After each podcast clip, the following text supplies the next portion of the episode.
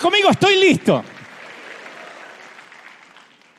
Steve Jobs, el genio de, de Apple, fue despedido de su propia compañía en 1984. Esto suele suceder acá, por razones que no hay tiempo de explicar, pero de su propia compañía fue despedido por su board, por su comité.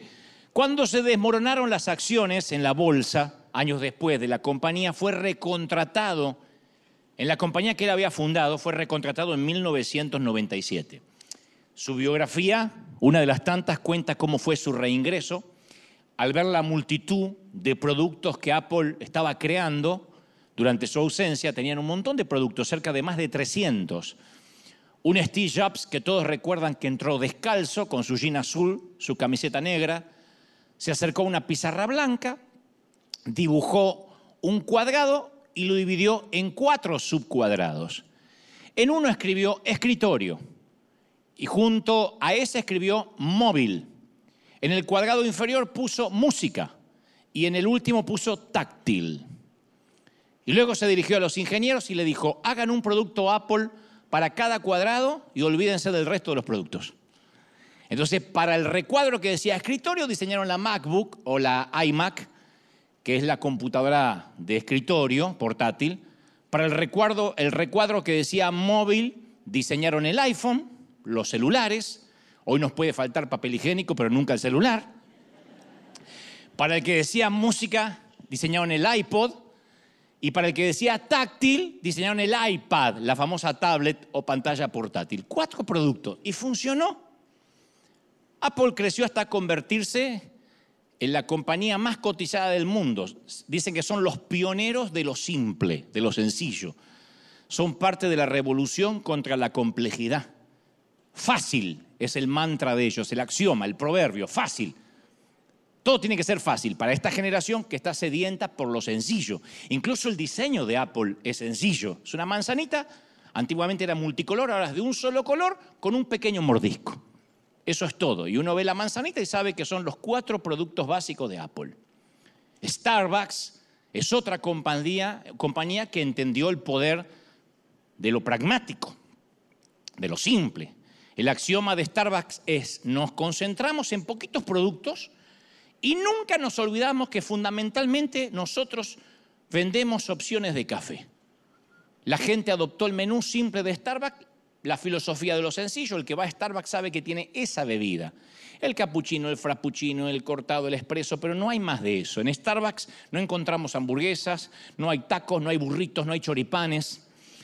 No hay alguien que dice, pero la gente me está pidiendo choripanes. No, no hay choripanes. Starbucks es lo sencillo, lo práctico. Algo similar pasa con, Google. Es la clásica historia de, Silicon Valley, una idea de dos estudiantes universitarios que comenzaron a, hablar en la habitación y hoy tienen el motor de búsqueda más usado en el mundo y más cotizado. Y a la gente, a la gente no se encanta el aspecto de Google por eso domina el mercado de los buscadores, porque cuando uno va al buscador de Google no nos damos cuenta, pero hay una cantidad de espacio en blanco. Es una página blanca. Eso habla de la simplicidad. Dice solo buscar en Google. Hay dos botoncitos, buscar en Google y voy a tener suerte, que te ahorra muchas, muchos pasos y va directamente a tu primera búsqueda de la vez pasada. Si vas a eh, esta clase gratuita es por la misma ofrenda, no hay problema, te la doy. Si vas a otros buscadores como Yahoo o Bing, por ejemplo, en la página principal hay cientos de fotografías, de noticias, de banner. Pero Google ganó por la filosofía de lo simple. Cuando uno está buscando algo no quiere publicidad ni que esté lleno de cosas. Google entendió que esta es una generación que no está capacitada, no se ofendan los que tienen menos de 30, que no está capacitada para procesar mucha información de golpe. Herbert Simon el notable premio Nobel de Economía de 1978 predijo en aquel año, cuando justamente se hizo del Nobel, dijo, algún día la abundancia de información va a crear una absoluta falta de atención. La abundancia de información, lo diré otra vez, va a crear una absoluta falta de atención. Los de mi edad, que somos la generación X, no le importa el año en que nacimos, la generación X, toda la información que tienes que tener, tuvimos que adaptarnos a la era digital. ya siendo adulto, a nosotros nos llegó tarde. Yo pensé que sabía mucho digitalmente porque cambiaba el horizontal y el vertical del televisor de mi mamá. Que algunos no saben lo que estoy hablando, no importa, mi generación sí, la risa te delató. Yo estaba ahí, papá decía, arreglá, y yo arreglaba, porque había rayas verticales y rayas horizontales, y uno tenía que arreglar. Yo dije, con eso ya puedo ser técnico electrónico. Pero nos llegó tarde, por eso la red social, te cuento una cosa más, entre paréntesis, con mayor chismerío es el Facebook, porque se creó en el 2004, y todas las, viejas, las señoras le dijeron a sus hijos, ¡ay hijo, me abrís un Facebook! Y es, es, darle un cuchillo a un mono. Porque me abres un Facebook hasta la abuela. Ay, hijo, le dice al nieto, abrime un Facebook, así me contacto con las otras señoras. Entonces, ahora, todas las más redes sociales a nuestra generación nos llegaron tarde. Por eso hay menos odiadores y hostigadores en Instagram, en TikTok, en Pinterest, porque los usuarios son más jóvenes. Nosotros nos quedamos con el Facebook, ya manejo el Facebook y nos sentimos Bill Gates aprendí a subir fotos. Pero siempre igual hay uno de 40 o 50 haciendo un ridículo en TikTok, pero son los menos. No se sientan mal. Los millennials, nacidos entre 1981 y a 1993, millennial, todavía se acuerdan de un pasado de cabinas telefónicas, televisores analógicos, diarios o periódicos en papel. Los centennials los nacidos luego del 2000 son los únicos calificados como nativos digitales, porque debido a que llegaron al mundo cuando ya existía Internet. Ya existía. Son la generación de la mayor información, pero dicen que también los más frágiles e inestables al punto de vista psicológico, porque están todo el día expuestos a una realidad virtual paralela que es Instagram, TikTok, YouTube, que no es la realidad. Por eso se les llama la generación de cristal. Y son capaces de prestar atención a cualquier cosa solo 8 segundos. Los que nacieron en el 2000 para acá, más de 8 segundos, no tenés la atención. Lee mensajes cortos, sencillos, con muchos emoticones. Si no tiene muchos emoticones y muchas caritas, no lo entienden. Los que nacieron a partir del 2010, que ya tienen nombres, la generación alfa, nacieron 100% en la era digital. Y se cree que solo pueden prestar atención durante tres segundos. O sea, a tu hijo le tenés que hablar tres segundos y lo perdiste. Por eso nuestra generación, la generación X, puede disfrutar un tráiler, el tráiler es el avance de una película, que dura un minuto y lo disfrutamos, a ver de qué va la película. Nuestros hijos solo asimilan lo que se llama un teaser, que dura solo 12 segundos. 12 segundos y saben el argumento de la película. Eso es un don. Pues yo miro un minuto y digo, ¿eh? Y ellos 12 segundos y ya saben. No es que está el antiguo villano, pero que no es el mismo, y este es un superhéroe que a la vez se junta con el universo del otro. Todo eso en 12 segundos. Yo no, no alcancé a ver el logo, no sé lo que dijo. Nuestros nietos no van a soportar ver un teaser. Porque lo simple está cada vez más de moda, lo complejo forma parte del pasado, al menos no se usa más. Y resulta irónico que debido a un mundo que se ha vuelto cada vez más complejo, la gente está sedienta más de cosas simples. Porque la cantidad de información que disponemos está en continuo incremento, continuamente. El resultado de eso es un mundo eh, complejo, complicado, con vidas atiborradas, demasiado congestionadas. Y en medio de esa complejidad la gente buscamos lo simple. Lo simple está de moda, lo simple funciona, lo saben las grandes marcas en temas de logo, de branding, de marketing. Y la gente responde, respondemos de forma positiva a todo lo que es simple. A un mensaje simple, a un orador que habla de manera sencilla, a un político que transmite sus, eh, políticas o sus gestiones de gobierno de manera sencilla, entendible, porque la congestión de ideas, la congestión en la vida en general apesta cada vez más, no nos gusta.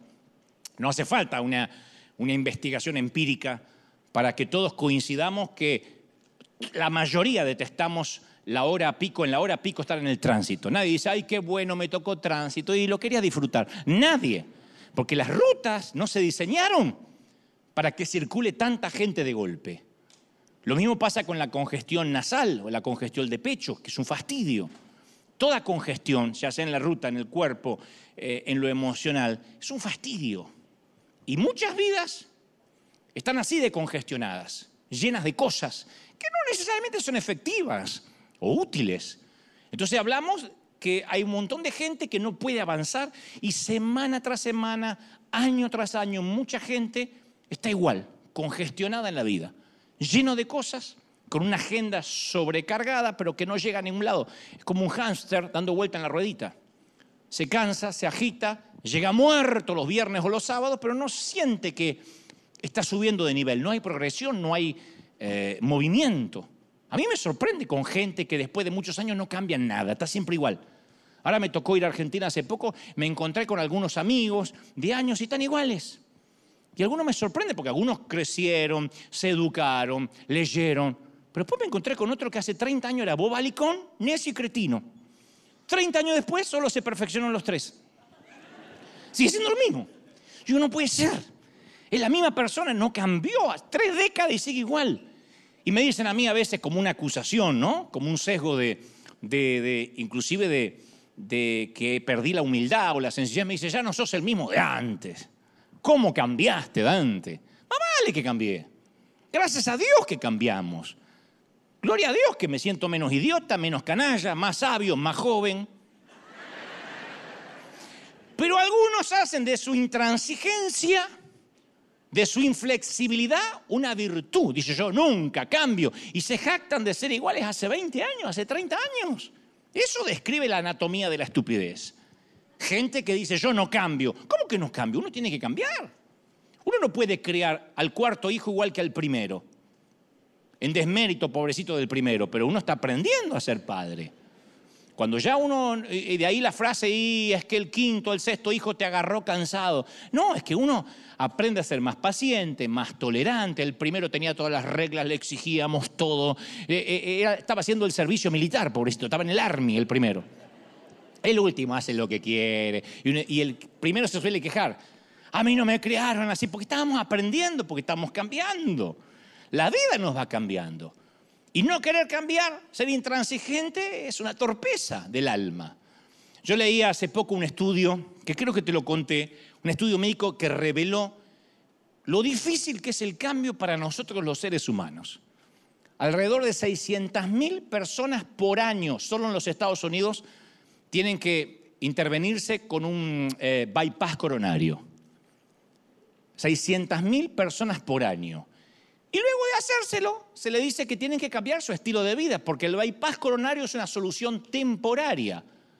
Es como un atajo para que la sangre pueda circular. No es que le ponen un corazón nuevo, es un atajo. Es una arteria que puede la sangre circular como un desvío, pero es una solución temporaria. Entonces tiene que cambiar la dieta, tiene que dejar de fumar, si lo hacía, dejar de beber, empezar a hacer gimnasia, reducir el estrés, tener una vida libre de suegra, todo, lo que hace que, la vida sea mejor. En esencia, el médico le dice, cambia o te mueres, viejo. Y uno podría pensar que una experiencia cercana a la muerte le llama la atención de manera definitiva. Pero el 95% de los cardíacos no cambia. Y estudio tras estudio indica que dos años después de la cirugía los pacientes no alteran nada de la conducta. Uh, ahora que me hicieron el bypass vuelvo a fumar, dicen. Ahora que me hicieron el bypass, sigo teniendo la vida sedentaria. Y en vez de hacer cambio para vivir, eligen morir. El cambio es así de difícil. La mayoría de los, de los pacientes cardíacos eligen no cambiar. El famoso este, Alvin Toffler, que es escribió el revolucionario libro El shock del futuro, él dice, los analfabetos del siglo XXI no van a ser aquellos que no sepan leer ni escribir sino aquellos que no puedan desaprender y reaprender. Desaprender lo que estaba mal y reaprender cambios. ¿Qué es lo que continuamente decía Jesús? Oíste que fue dicho, mas yo digo. A Jesús lo llevan a la cruz, entre otras cosas, porque se atrevió a desinstalar lo aprendido para que pudieran asimilar lo nuevo. Yo sé que ustedes aprendieron esto a través de Moisés, los profetas, pero yo digo, Escucharon ojo por ojo y diente por diente. Yo sé que les gusta todo, dejar desdentado al enemigo. Pero yo digo, el que te hiera una mejilla, tiene que poner la otra. iba cambiando lo que habían aprendido. Yo tuve que desaprender mucho en la vida y aprender otras cosas. Siempre comento que cuando yo tenía 20, podía comerme la señora vaca hecha cuádruple hamburguesa con doble pan y me mantenía delgado. Yo entraba a un Mac frito y me comía una hamburguesa así, decía, dos de quiero. Nada, ni panza, ni, ni nada, nada, nada. Hoy miro la foto de la mini hamburguesa de la cajita feliz y aumento 5 kilos. Yo solía romperme un brazo por la mañana, me lo vendaba, me subía a un avión y me iba de viaje a la tarde. Hoy me doblo un dedo y necesito ocho meses de recuperación. Y se ríen nerviosos porque les pasa. Me quedaba despierto hasta la medianoche para recibir el primero de enero. Los 31 me quedo hasta las 2, 3 de la mañana. Hoy espero que se reciba solo. Yo lo veo el otro día. Entonces, o aceptamos que estamos cambiando o nos morimos. Y me he dado cuenta que la mayoría de la gente, incluso dentro de las iglesias, opta por no cambiar, prefieren morir. En River, si tenemos algo a favor, es que pudimos leer el cambio que ocurrió en la humanidad durante la pandemia. Pudimos discernir los tiempos, que el mundo ya no es como lo conocíamos antes de enero de 2020. Así como el mundo cambió después del fatídico 9-11, del 11 de septiembre, que ya viajar en avión no, era, no iba nunca más a ser lo mismo, después de la pandemia pensar que el mundo volvió a lo de antes es una torpeza, porque la gente cambió, cambiamos. Entendimos que había que mutar hacia una iglesia simple, enseñarle a la gente a ver a Jesús con ojos nuevos, con ojos frescos, porque queremos eso, simplicidad. Y esa transición no es sencilla, porque convertirse a veces en una iglesia simple no es fácil. Es más, cuanto más hayamos vivido en la complejidad, más difícil es la transición. Entonces las iglesias complejas, intransigentes, esas que dicen, no vamos a cambiar, cada vez están más anémicas estoy hablando de las iglesias que complican que la gente llegue a Jesús. Esas son las que luchan por mantenerse a flote, las que ponen trabas continuamente. la gente dejó de ser tontas. Yo dije, alguna vez se acabó el silencio de los corderos. No podemos subestimar más a las personas. Entonces, en síntesis, las iglesias abarrotadas de actividades, de lleno de rituales religiosos, o están están muertas o están a punto de morir porque no vieron que necesitamos sencillez, no cambiar la doctrina. Lo que estoy diciendo es que hay un montón de iglesias que están demasiado ocupadas como para darse cuenta de que hay que cambiar. Y están lejos de esa revolución de lo simple. En ninguna manera yo estoy sugiriendo, aclaro, que la simplificación sea un cambio de doctrina, sea un cambio de nuestras convicciones. En eso no transigimos. Lo que trato de decir es que todos los días todos experimentamos una sobrecarga de información. Y a medida que el mundo se achica por la globalización, las cosas se vuelven cada vez más complejas. Y en medio de todo ese ruido, en medio de todo el ruido y la agitación que tenemos la mayoría de lunes a sábado, en esa gran incertidumbre, ¿qué anhelamos? Lo simple, la sencillez de Jesús, la sencillez de las cosas de Dios.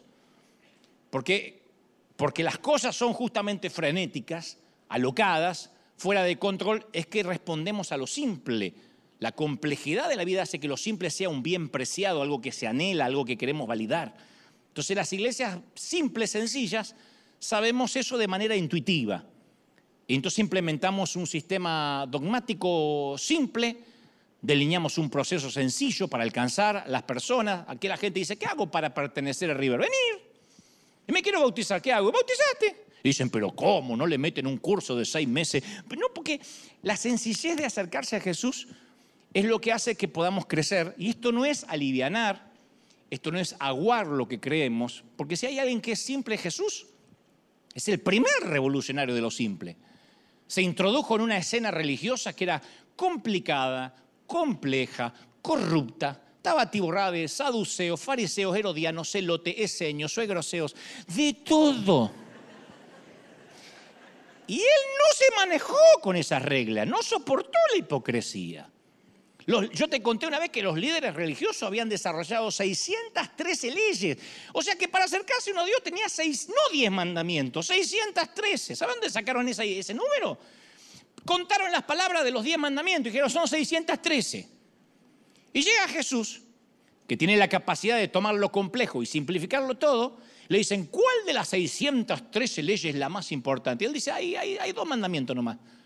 Ama al Señor tu Dios con todo tu corazón, con toda tu alma y tu mente, amalo. Eso es lo más importante. El segundo se parece al primer mandamiento, ama a tu prójimo, como a ti mismo. De eso depende la ley, los profetas. Son dos mandamientos. Ama a Dios y ama al que está al lado. Si no amas a Dios y no amas al que está al lado, ¿qué me venís con las leyes? Le dijo Jesús.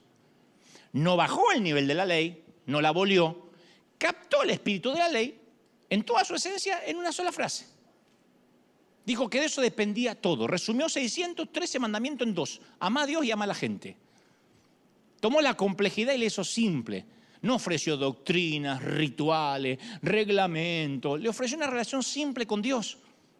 Y él hablaba con los parias, con los marginados, con los leprosos, con los gentiles, con los recaudadores de impuestos, con los oprimidos, con los oprimidos, con los paganos, con los pecadores, con los chilenos que no van a ir al mundial. Hablaba con todo. Lo demás. Saluda a Chile, pero es un chiste nomás, no lo podía dejar pasar. Lo demás, rabinos, vivían de la exclusión del aislamiento. Y al ver que Jesús era un tipo accesible, los enfadaba. Porque se le pegaban los chicos, se le pegaban los parias, se le pegaban los marginados. Pero para él la relación estaba por encima de la ley. Yo te conté que cuando tenía 16 o 17 años, llega un orador de visita a un campamento que fuimos, y llega un orador, si bien es cierto que no recuerdo todo lo que dijo en el mensaje, tengo en mente los puntos principales tenía 16, 17, y él gritaba y decía, no fumes, no use palabras obscenas, no tome bebidas alcohólicas, no tengas sexo y no juegues naipes. Lo de los naipes no lo entendí nunca hasta la fecha. Y el hombre terminó el mensaje pidiendo de forma apasionada, gritando, que cualquiera de los jóvenes que estábamos ahí que hubiésemos cometido alguna de esas cinco abominaciones, pasáramos al frente a arrepentirnos públicamente. Yo tengo que admitir que en ese punto de mi vida había cometido cuatro de las cinco abominaciones. Te dirán, ¿cuál? No te importa. Este no es un mensaje de confesiones. No viene al caso, no procede. Pero tengo que decirte que la manera en que el hombre presentó esta información no me hizo desear confesar nada. Lo único que me dieron en ganas de irme ahí a hacer la única abominación que todavía me quedaba en la lista. Porque no es a través de la moral que uno se acerca, después eso viene solo. Y muchas de nuestras iglesias están llenas de leyes, se han atiborrado de actividades, tanto que a la gente le cuesta dar con el mensaje de Cristo. La gente no tiene problema con Dios. Yo lo decía en Argentina hace un par de semanas. La gente tiene problema con los seguidores, con nosotros. No tiene problemas con Dios. Muy difícil que alguien le diga, Dios te bendiga, rechazo eso, te diga. Como digo siempre, uno va a la universidad de la vida. ¿Cuál es? Un hospital de niños. Un papá que tiene un chiquito, lleno de cañitos, con metástasis, con cáncer, y trata de decirle, papá, independientemente de lo que usted crea, ¿me deja hacer una oración por su hijo? A ver si se niega. Nadie, nadie tampoco muere ateo, nadie que se está por morir y uno se acerca a la cama y todavía está consciente, le dice, ¿quiere que hagamos una oración para prepararse para la eternidad por si acaso existe Dios? Y te diga, no, no, no, no, no, a mí déjame que me coma los gusanos. Nadie. Entonces la gente no tiene problemas con Dios. El problema es la religión organizada, que la saturamos de tantas cosas que estamos ocupados haciendo iglesia en lugar de ser iglesia. Y Jesús le dijo a los religiosos que eran como sepulcros blanqueados, le dijo, ustedes son ataúdes de lujo ataúdes de lujo, sarcófagos de lujo, es un insulto. Por fuera brillante, lustroso, pero ¿qué hay dentro? Muerte. Bajo la superficie, bajo la tapa, ¿qué hay? Nada. Y con frecuencia el congestionamiento hace que las cosas parezcan normales, pero está todo bien, como le pasó a decenas, cientos de parejas antes de la pandemia. Pensaban que se llevaban bien, hasta que tuvieron que estar en cuarentena juntos, mirándose la jeta. Y entonces se dieron cuenta que el, congestionamiento y la actividad no le dejaban pensar que no se amaban. Porque el activismo siempre es un disfraz de la falta de vida, de la falta de amor. La complejidad es una buena forma de cubrirlo todo. Entonces en las iglesias podemos ser a veces ataúdes elegantes, mucha actividad pero no hay cambio de vida. Da la impresión de que pasan cosas, de que hay vida. A mí me gusta, me suelen preguntar mucho, ¿y ustedes en River Arena solo se reúnen los domingos? Especialmente de América Latina preguntan. ¿Y qué hacen durante la semana? Y yo respondo, dentro del edificio nada, tenemos una vida. Familia, trabajo, estudios, oficio, profesión y reflejar a Cristo en la vida diaria. Pero por años le tuvimos miedo a lo simple. Entonces surgió una idea y ampliamos el menú. ¿Alguien quiere un evento especial? Ampliamos el menú a pedido del público. Y pensamos que cuanto más actividades tenemos, mayor va a ser el impacto. Y lamentablemente los menús demasiado grandes no significa que sea comida saludable y fresca. Hay que aprender a decir no. Decir no es muy difícil. Ningún líder quiere decir no porque lo ven como el malo de la película. Ni los padres nos gusta decir no. Pero si no nos regalamos el no, vamos a criar delincuentes. No podemos decirle todo sí a nuestros hijos. Entonces, permanecer enfocado es esencial para una vida simple. Y una vida enfocada y simple no se puede lograr sin decir no. No podemos decir sí a todo. Yo te conté que mi mamá me decía, vos tenés el sí fácil. Aprendí a decir no. Menos mal que no me naciste mujer, me decía mi mamá siempre. Vivirías embarazada. Y sí, porque yo decía sí a todo. Ey, sí, para que no se ofenda, le hice hijo. Porque yo era así. Hubiese sido así de ser mujer. Entonces, aunque no es fácil nuestra salud emocional y espiritual está en juego. Entonces, el enfoque es algo que la Biblia enseña todo el tiempo, el enfoque todo el tiempo. David oró en, el Salmo 27.4, dice, una sola cosa le pido al Señor y es lo único que persigo. Estar todos los días, habitar todos los días en, la casa del Señor. Una sola cosa. Pablo dijo en, en Filipenses 3.13, más bien una cosa hago, una cosa hago, una. Olvidando lo que está atrás y yendo hacia adelante, hacia la meta. Estaba enfocado en una sola cosa. Apple produce una gran influencia en las generaciones futuras. Netflix, Starbucks, Tesla, hasta McDonald's. Hicieron una lectura de los tiempos y mutaron hacia lo simple. Nike. Y nosotros, que se supone que comenzamos con la simplicidad de Jesús, todos los días mutamos hacia lo complicado. Yo te voy a contar algo. Te conté que una vez cuando yo era chiquito tenía miedo a tres palabras que detestaba más que cualquier cosa. Era si algo traía el letrero que decía fácil de armar. ¡Oh! Pero yo nunca tengo un problema con la motricidad fina. Para decir que soy idiota para armar cosas. Pero suena delicado. Cuando te diga tu mujer, sos inútil, tengo problemas con la motricidad fina. Queda como una patología. Yo nunca pude armar nada. De verdad, de corazón, armé un rompecabezas cuando era chiquito que tardé siete años y me puse feliz porque decía en la caja de uno a diez años.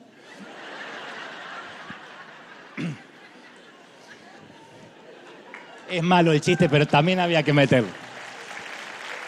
En nuestros países, la pestaña A, en nuestros países, una, una crítica, de México para Tierra de Fuego, la pestaña A nunca encaja en la ranura B, nunca. Porque en nuestros países yo creo que el que prearma esas cosas dice, por lo poco que me pagan, voy a hacer que nada encaje y que el modular le quede como la Torre Eiffel de por vida.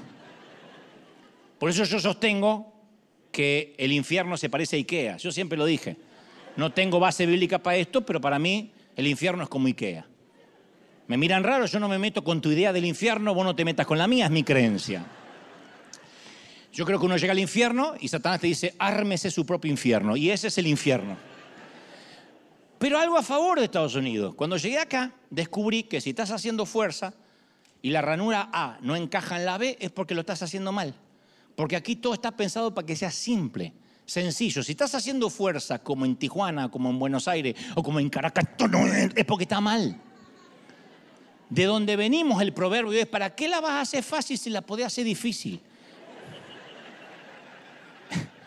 Y esto aplica para cualquier trámite del Estado en nuestros países, cualquier trámite estatal, hagan memoria. En Argentina un día quise renovar el pasaporte, morí en el intento, abandoné el quinto día en la sexta ventanilla, dije hasta acá llegué, no viajo más. Me agarró una burócrata empleada pública, me sacó las ganas de vivir, me vampirizó, me drenó, me dejó así como un perrito atropellado, yo no, tiene que llenar estos 10 formularios y presentarlo de 6 a 1 en ayunas con la primera orina de la mañana. junto al certificado analítico de sus estudios secundarios y si puede una muestra de materia fecal y un libre de deuda impositivo que tiene que pedir en el juzgado de la capital federal y después pida, pida una cita personal en el registro civil de la provincia los martes y jueves de 7 a 9 después de hacerse el análisis de próstata. Voy a decir, no, yo hasta que llegué. Basta. No viajo más. Me sentí culpable por estar respirando frente a ella. Me secó como una pasa de uva, me chupó las ganas de vivir. Sin embargo, la simplicidad ha hecho que hoy podamos hacer trámites en línea, sin movernos de casa. Por eso mismo, insisto, la complejidad de la iglesia y de la vida tiene un costo muy alto. Necesitamos hacer un viraje hacia lo simple en todo. En muchas iglesias ya se habló demasiado. Ya no hay, no, no, no hay más discurso que valga. Se trata de entrar en acción. Por eso Arjona suele cantar la iglesia, se lleva en el alma y en los actos. Y no te olvides, hermanos míos, que Jesús es verbo, no sustantivo, dice él. Jesús es verbo, no sustantivo. No solo le canta la celulitis y, y a la grasa abdominal. Hasta Nike tiene una gran teología. Dice, solo hazlo. Entonces, hay momentos que uno tiene que negarse a ser un burócrata religioso e implementar un proceso simple que haga avanzar a las personas hacia una transformación real. La otra alternativa es continuar siendo intransigentes, obstinados, dogmáticos, pero anémicos. Entonces, cambiar o morir, esas son las opciones. Tenemos que cambiar. Cambiar o morir. ¿Qué, qué impide que yo sea bautizado? Le dijo el eunuco a Felipe. Nada. ¿Qué impide que yo me acerque al Señor? Nada, deja tus cosas y sígueme. ¿Cuándo hubo una lista de requisitos? Que después vienen. Porque cuando uno se enamora de Dios, hay cambios que vienen de manera natural. Yo hace un par de semanas estuve, como te dije, en el Luna Park en Buenos Aires y todo el mensaje o la conferencia se redujo a que el público pensara cómo estaba viviendo su vida, de qué manera la estaban viviendo. No si hay vida en el más allá, sino si esto que tengo es vida. Y una de las cosas que me hacen sentir pleno es que Dios me prestó los oídos de la gente cuando tenía yo 19 años, que empecé mis primeros pininos, mis primeros palotes como, como orador. De lo único que me arrepiento es de no haber comenzado antes. Salomón escribe en Eclesiastés sabiamente, dice palabras con cierta ironía, dice, acuérdate de tu Creador en los días de tu juventud, antes que lleguen los días malos y vengan los años en que diga, no encuentro placer alguno en mis años de juventud. Los desperdicié, los tiré. O sea que Salomón es el gran simplificador, el que ayuda a simplificar la vida.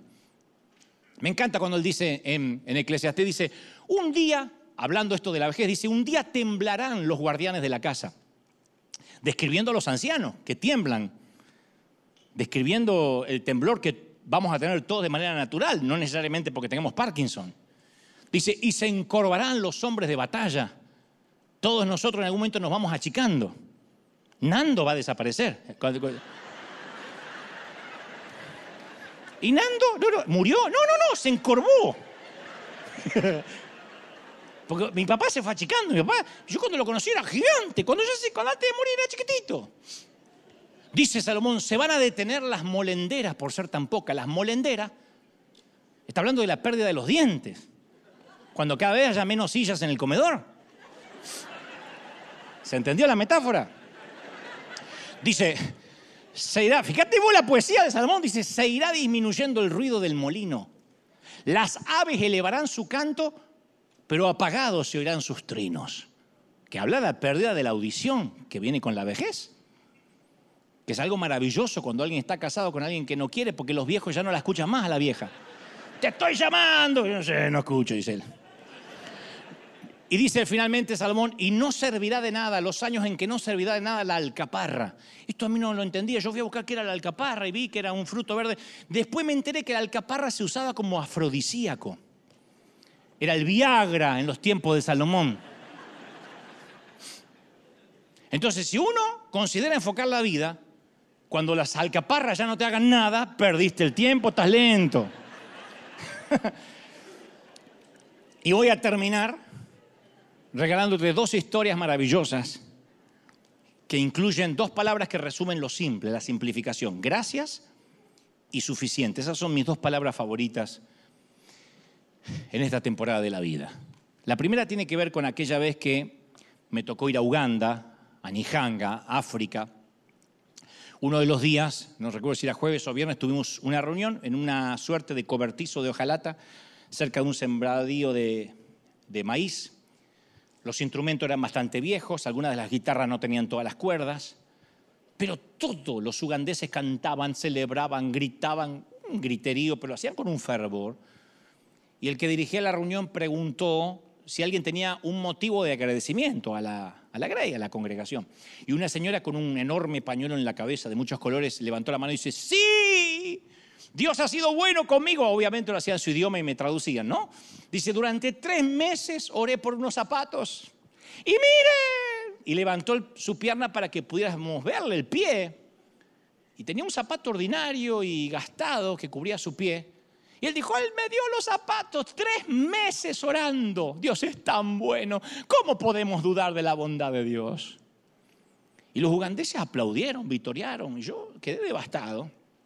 Me quedé atornillado ahí porque en toda mi vida jamás tuve que orar por unos zapatos. Ni siquiera cuando en mi familia éramos muy pobres. Y mucho menos le había dado gracias a Dios por los muchos zapatos que alguna vez tuve.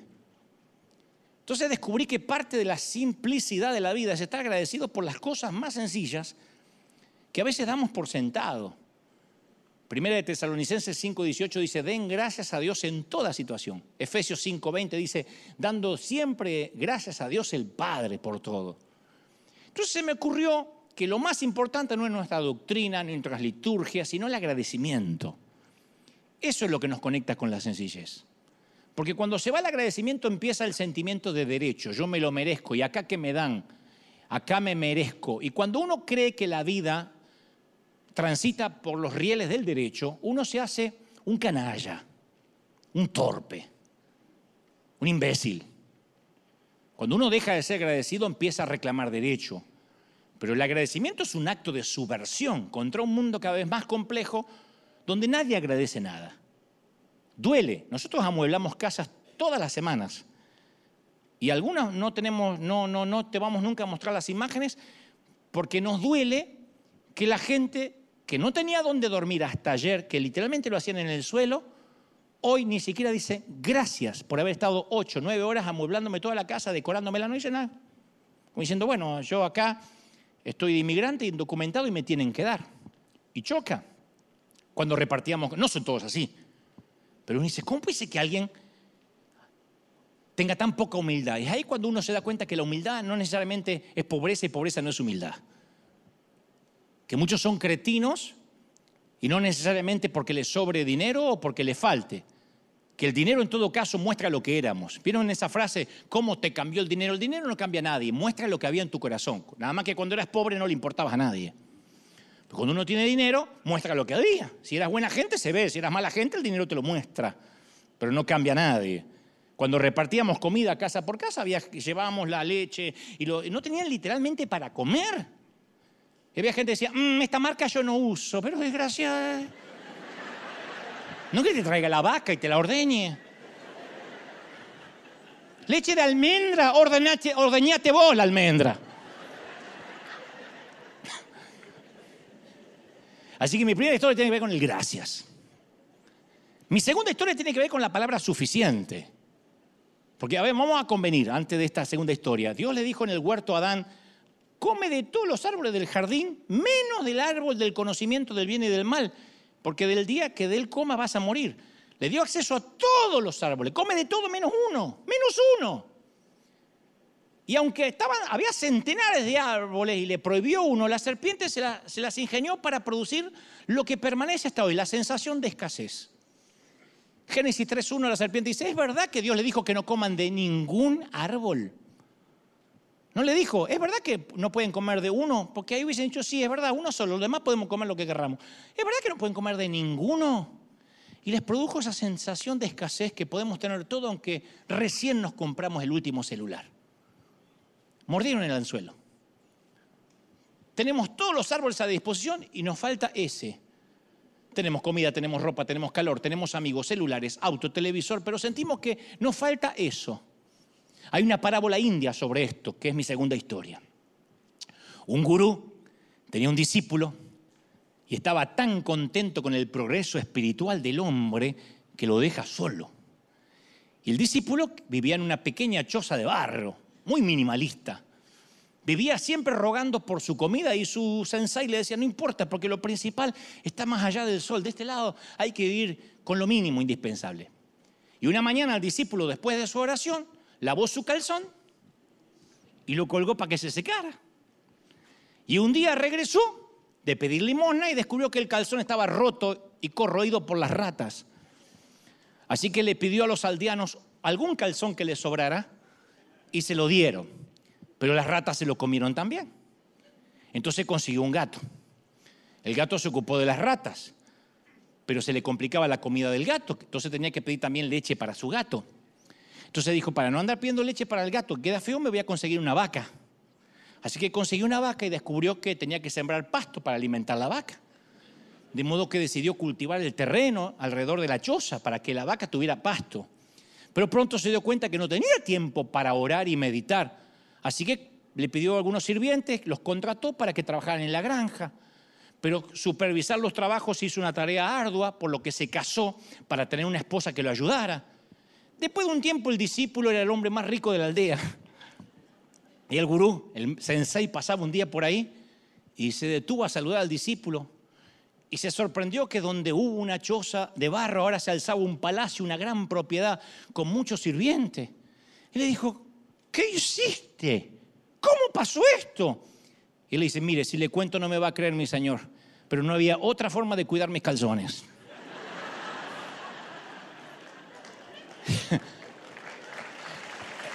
Y todos,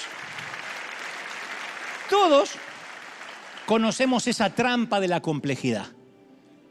Decimos, voy a viajar liviano, minimalista, y un buen día decimos, ¿por qué estoy alimentando este elefante blanco? Piensen alguno de ustedes, no todos, si acaso no hay muchos sitios en tu casa que nunca usas. Espacios. Un comedor que se usa para Navidad, un patio que nadie va, una parrilla que nadie usa. Piensa en todos los... y, y trabajás para mantenerlo. Le pasa a los ricos y le pasa a los que no lo son tanto. Tienes que trabajar para mantener un status quo que dijiste que no ibas a tener. A mí lo que más me sorprendía, lo que más les sorprendía a los ugandeses, y también me sorprendía a mí, es que ellos no, no cabían en el estupor de decir, ¿ustedes tienen casa para los autos? Vieron una foto en el celular y dice, ¿y esta casa quién vive? No, eso para un auto. ¿Vive un auto? Claro, en un continente donde los niños duermen a la intemperie, a la vera del río, un garage es algo que ellos no logran comprender. Entonces vivimos en una cultura de excesos, una cultura de más. Una cultura en la que tenemos que acumular para mantener los calzones. Todos acumulamos y mantenemos y trabajamos para mantener los calzones. Y un montón de gente sale a la mañana temprano, vuelve a la noche para darle una vida a sus hijos que dan por sentado porque cree que todo nace en alguna parte, cae de los árboles. Y estamos manteniendo unos calzones que si nos pudiéramos a pensar decimos, ¿de verdad vale la pena tanta complejidad? Entonces la única forma de romper eso es aferrarnos deliberadamente a una vida sencilla. Como decía el apóstol Pablo, he aprendido a vivir en abundancia y he aprendido a vivir en escasez. Caramba, si yo voy a un país y me dicen, ¿a dónde querés dormir? Siempre digo, si se puede, en el mejor hotel que haya. No me voy a hacer el humilde. Si se puede, un hotel que haya room service, que sea cómodo, con linda vista. Si no se puede, en cualquier piecita. Eso es aprender a vivir en abundancia. No significa que no te guste la abundancia. A mí me gusta estar cómodo. Si no se puede, no depende mi, mi alegría de eso. Mi salud emocional no está regulada por donde yo duerma. Entonces hay dos formas de obtener lo suficiente. Una es acumular más, la otra es necesitar menos. Darte cuenta a determinada edad que necesitas menos. Como decía un amigo, ¿para qué quiero ocho baños si solo puedo usar un inodoro a la vez? ¿O hay alguien que puede usar dos a la vez? Toda la, creación de parte de Dios tiene una economía creativa. Fíjate que cuando Dios hace el cuerpo humano no pone tres corazones por las dudas. Te puse un riñón de más, había espacio, ¿viste? Te lo puse entre la vesícula y el apéndice, te metí un riñón. Todo. Y con una mentalidad judía dice, cuídalo, porque no hay otro. Cuídalo mucho. Cuida el corazón, cuida el riñón, cuida la vejiga no habría dos próstatas, no una. Qué lindo sería tirar la grande y agarrar la chiquita. No, una. El enorme Facundo Cabral, gran compositor argentino, solía cantar una maravillosa canción que decía Vuele bajo. Una que decía, Vuele bajo, porque abajo está la... No, no había, no había que parar, podía seguir. Yo no me iba a perder. Gracias. Seguí, papi. Ahí está. Tiene miedo que diga, pero ¿por qué no me seguiste? Y él entre la canción de Huele Bajo solía recitar algo como, mi madre decía, soy tan pobre que ni siquiera tengo un patrón. Y se quejaba un hermano mío. Anduvimos siete años a la deriva, de pueblo en pueblo, cruzando campos. Y un día se quejó mi hermano y dijo, todos tienen casa, menos nosotros. Y mi madre dijo, ellos son pobres porque solo tienen casa. Nosotros somos ricos porque el Señor nos dio un mundo para caminar, así que sigue caminando, hijo. sigue.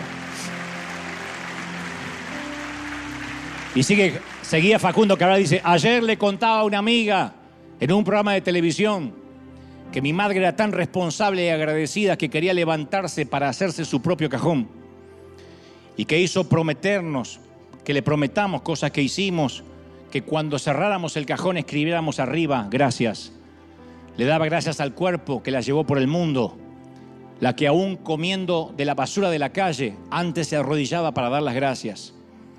Diógenes, cada vez que pasaba por el mercado se reía porque decía que le causaba mucha gracia y le hacía muy feliz ver cuántas cosas había en el mercado que él no necesitaba. Es decir, rico no es el que más tiene, sino el que menos necesita. Y yo adhiero a las palabras de Cabral y digo, la sencillez en toda la Biblia está marcada por la gratitud. Muéstrame un corazón desagradecido y te voy a mostrar a alguien que no es sencillo. Es la decisión de decir, mi casa es lo suficiente. En esta temporada es lo suficiente. Mis posesiones son lo suficiente. Eh, yo ya como lo suficiente. Decir, esto que tengo es lo suficiente, no necesito más. Porque ni el dinero da libertad, ni las cosas. La sencillez, de hecho, va en dirección opuesta. ¿De verdad no somos felices hasta que renovemos la cocina, hasta que nos compremos un Tesla, hasta que quizá podamos ir volando a Qatar? ¿De verdad? Mira, ahora mismo estás sentado en River Arena o en un sillón en tu casa y de algún modo sientes que estás quieto.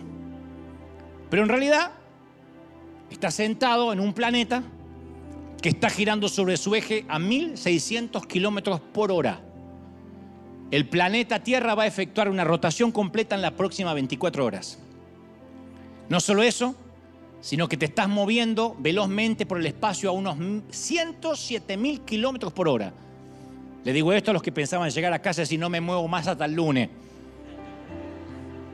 No me muevo más.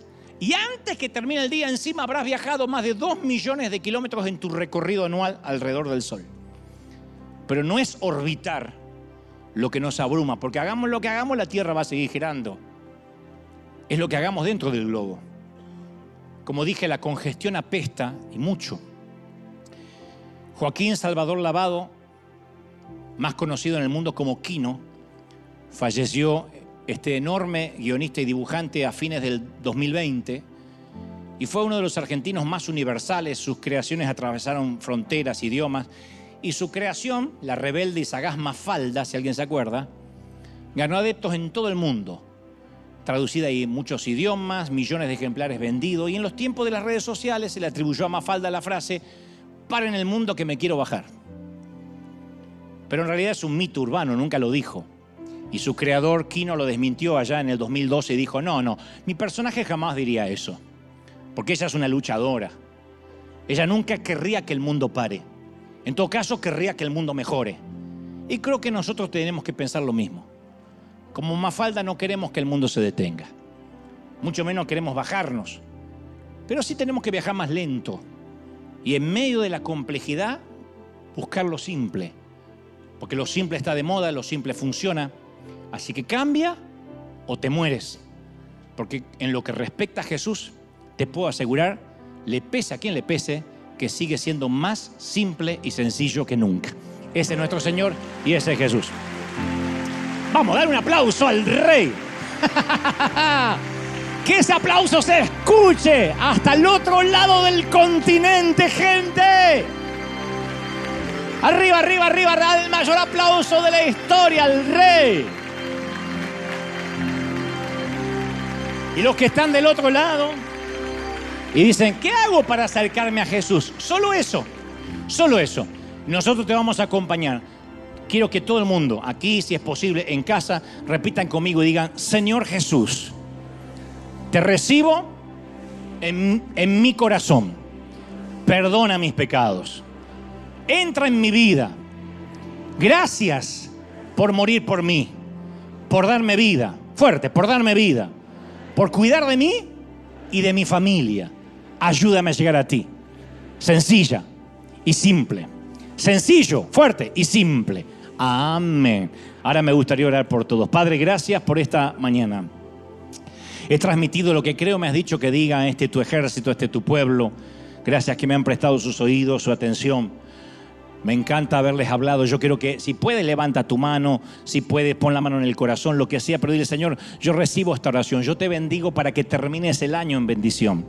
Para que este sea el mejor cierre de año que jamás hayas tenido.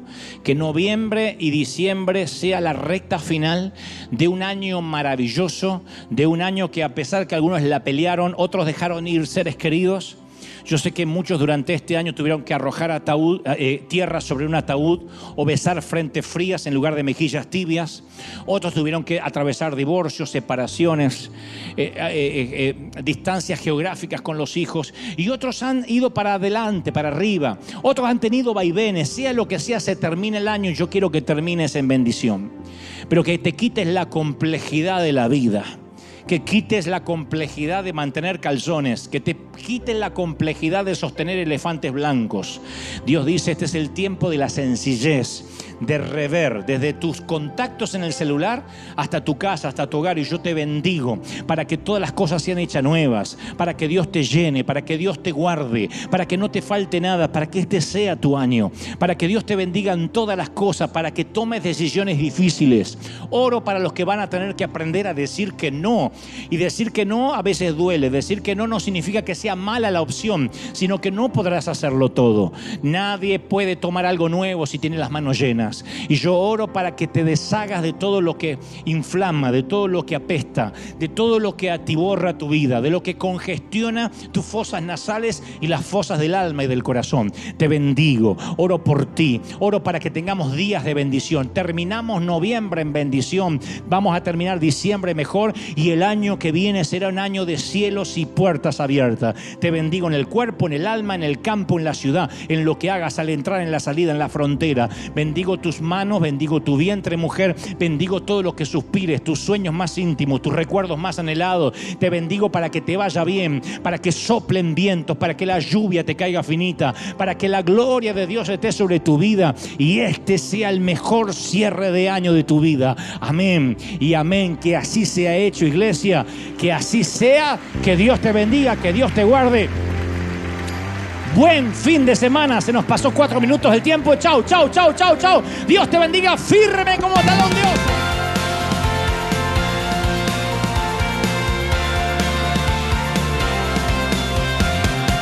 Apareciste una noche de soledad, abandonado y perdido te reconocí. Tu voz diciéndome no temas, estoy aquí. El Padre me envió por ti. Me curaste las heridas, me sanaste mi Jesús. Todas mis cargas las dejaste allí en la cruz. Algo tan grande no lo puedo comprender. Oigo tu dulce voz diciéndome una y otra vez. oh, oh, oh, oh eres bienvenido, eres amado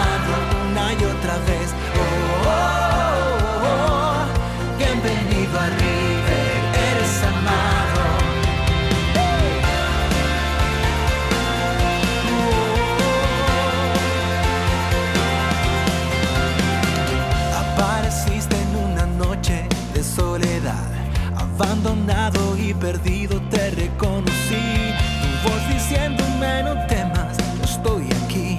El Padre me envió por ti y me curaste las heridas, me sanaste, mi Jesús. Todas mis cargas las dejaste allí en